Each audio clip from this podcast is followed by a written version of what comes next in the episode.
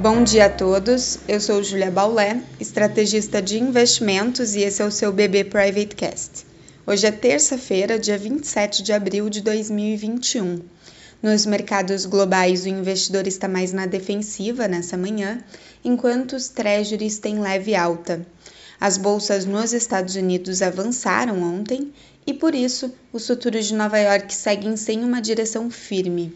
Lembrando que hoje se inicia a reunião de política monetária do Federal Reserve, com encerramento e decisão de juros amanhã.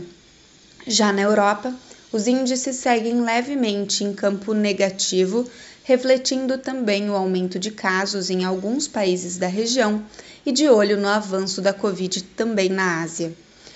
São os balanços de grandes empresas nos Estados Unidos e na Europa que devem ajudar a guiar os mercados no dia de hoje.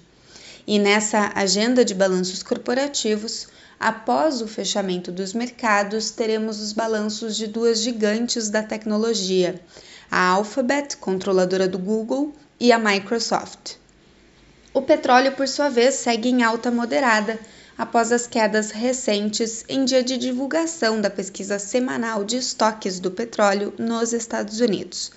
Além disso, a OPEP se reúne essa semana para discutir sua estratégia de oferta da commodity.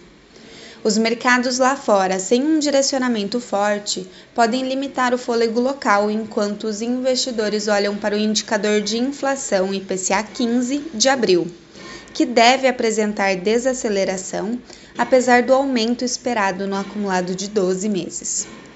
Ainda no radar, teremos a instalação da CPI da Covid no Senado, com a definição do presidente e do relator.